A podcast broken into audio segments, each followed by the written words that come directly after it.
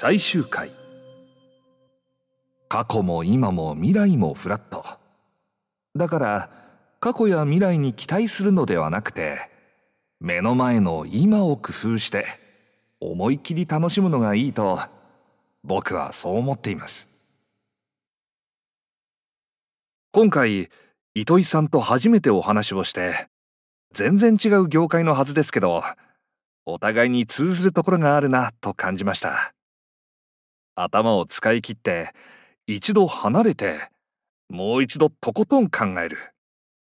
考え方のアプローチというか考えるリズムが似ていますね。僕も浜口さんは全然種類の違う人間だと思っていたのですがお重なっているところもあるんだなと思いました。知りたいと思うことの種類も近いんですよね。世界中で5人しかわからないことを解明したいのではなくて多くの人が分かったと一斉に動き出す瞬間を知りたい作りたいという願望が強いのだろうと思います。わかります。結局500年経ったら僕らのことなんて誰も覚えていませんから。心理追求には興味がないです。それよりも目の前の課題解決に全力を注ぎたい。自分にとって大事なものはご近所ですよね。そうですね。もう目の前のことしか見ていないです。人間っていつの間にか過去を美化するんです。なぜなら人生は辛いことがいっぱいあるのに過去を振り返るときに辛いことを引きずったままだと生きていけないから。無意識のうちに美化して辛さを軽くして自分をコントロールしてしまう。僕も気をつけないとかなり美化してしまいます。そして未来にも期待します。未来を暗黒に描く人って少なくて空を自由に飛べるとか世界中の人が温かくつながるとか精神的に健全な人は未来を美化してポジティブに描くんです。過去も未来も美化しているんですね。はい。そうなると今を谷間に感じるんですよ。美しい過去と未来に挟まれた谷。今ちょっとおもろないやんと。日々のフラストレーションを余計に感じてしまう。でもね実際は過去も未来も今もフラットです。フラットなんだから過去や未来に期待するのではなくてどう考えても一番コントロールしやすい目の前の今を工夫して思い切り楽しむ方がいいと僕はそう思っています。なるほど。人間って不思議な生き物なのでいくら考えても未来はよくわからないですよね。浜口さんでもそうですか？全然わからないです。何年か前にアメリカンドリーマーズという本の取材を受けまして昔のアメリカ人はアポロ計画とか億万長者とか自由の国だからこそ夢をたくさん語ったのに最近の人は夢を語らない。だからアメリカのオピニオンリーダーが素晴らしい未来を描いて夢を語る本を作るという企画やったんです。取材でね未来はどうなると思いますか？と聞かれたんですよ。そんなん僕は何もわからんと答えました。あの小さい頃に夢の未来図を描きましょうみたいな宿題ありませんでしたか？ありましたね。それこそ空飛ぶ車とか書きました。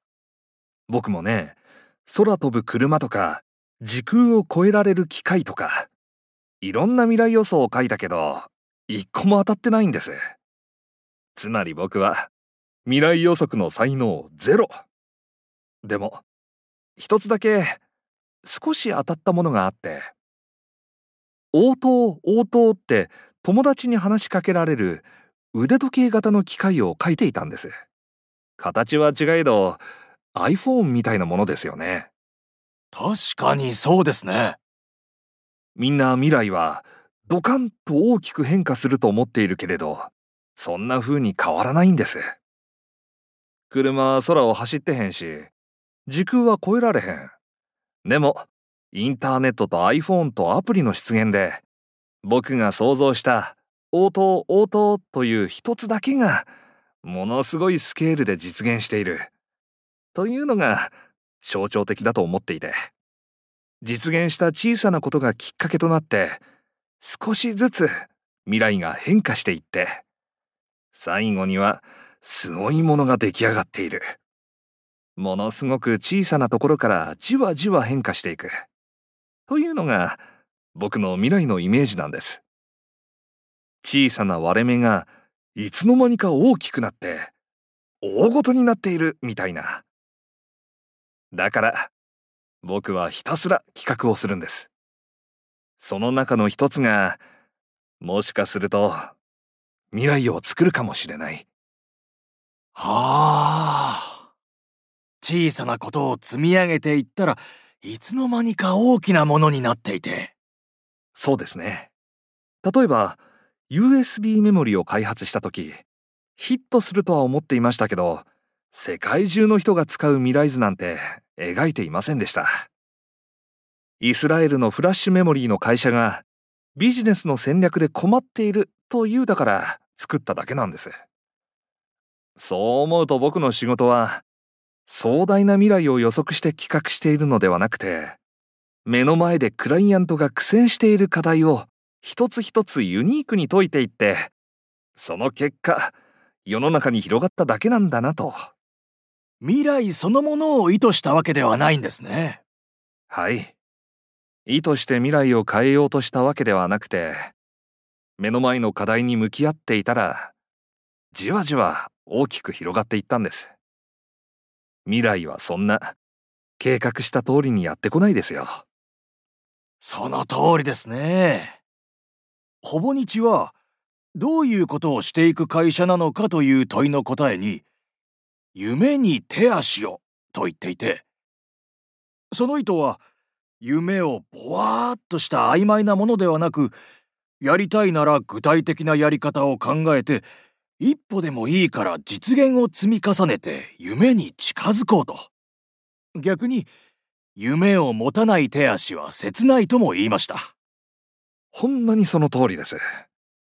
僕はこんな感じなので、お前は好き放題言って、世界の企業の社長とガチでやれていいよな、とか言われるんです。でも、僕は好き勝手言っているわけではない。課題の根源や解決案が分かったら、社長の部屋のドアをガンガン叩いてでも、おかしいからこうしましょう。画期的なプランがあるのでやりましょう。と言います。社長に、じゃあお前がやれ。と言われたら、やる覚悟もあるし、実行もします。覚悟ですね。みんな、夢を語りがちですよ。僕のワークショップで、ポストイットにアイデアを書くと、夢ばっかり書く。僕は、これ、実現できるんか、と思ってしまう。自由にどうぞと言うと、人は調子に乗ってしまうんですよ。僕もね、アメリカンドリーマーズで話しました。夢だけを語るのは嫌だけど、現実的なことだけも嫌。この境界線がほんまに大事です。自分の限界のところまでやってみて、無理そうだけど、もう一歩先もやってみる。これが、めちゃくちゃ面白いんです。そしたら読者アンケートで一番反響があったみたいで。それは嬉しいことですね。嬉しかったですね。やっぱり、夢に手足をは大事やと思います。なんか、まだまだ喋れるな。気づいたら、6時間くらい経ってますね 飲み会開いて、毎夜一つずつケーススタディを喋ったら楽しいですよ。700日くらいですかね。それは贅沢ですねいやー、全部面白かった。こうなることは想像していたけれど、もっと面白かった。本当にありがとうございました。こちらこそ、ありがとうございました。またやりましょう。ぜひ。